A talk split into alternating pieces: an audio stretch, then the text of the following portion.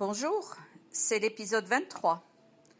Today we're going to talk about the hardest sounds to pronounce in French.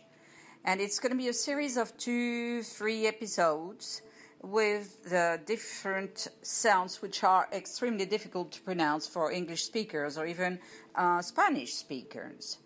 Uh, a combination of vowels for some, uh, a group of vowels, uh, consonants, nasal sounds. So you're going to study all this, but one at a time, meaning that for today, for example, we're going to study seven sounds, mostly uh, vowels and groups of vowels. So here we go. We're going to study seven sounds, I said, which are ou, u, wa, oui, oui, œil, and ouille. So let's start with ou that we already worked on in the first episodes and the difference between ou and u. Remember how to pronounce the u. Go back to my episodes uh, where I made the difference between the two and how to pronounce the u, starting with the e, stretching your mouth to both sides and closing your mouth and making a little round, and in the end, you come out with the sound u. E. So let's try with the sound oo first. Oo is like wolf Woo.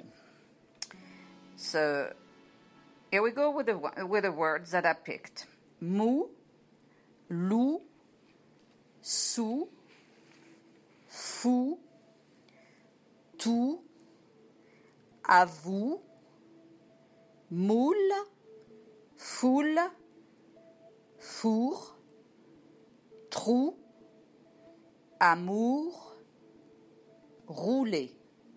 So remember, you have to come out with the sound ooh and not oo or something in between.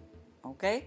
So it's ooh, your mouth is coming up and your lower jaw is slightly up.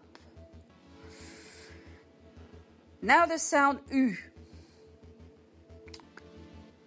Tu su, lu, humide, hurler, voiture, brûler, allure.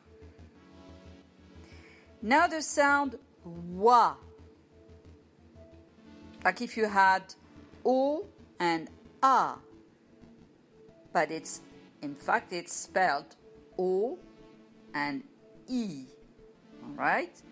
So, moi, toi, loi, valoir, savoir, moelle, voile, broyer, aboyer.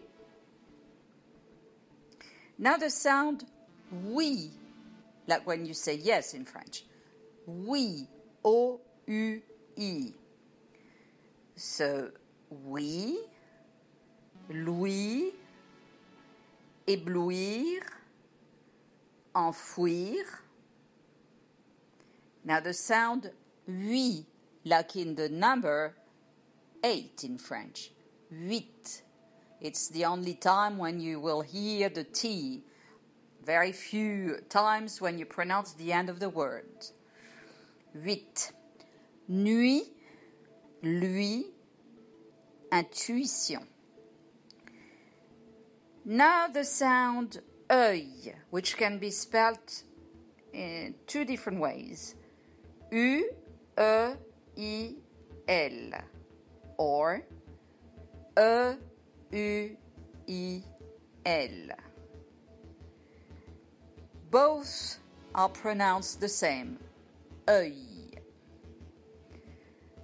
Feuille accueil, deuil. It's as if you had the letter E of the alphabet, E, and you added the sound y. Œil, œil. Now the sound ouille. We have the sound ou, and the same, you add the sound y, which is spelled O U I L.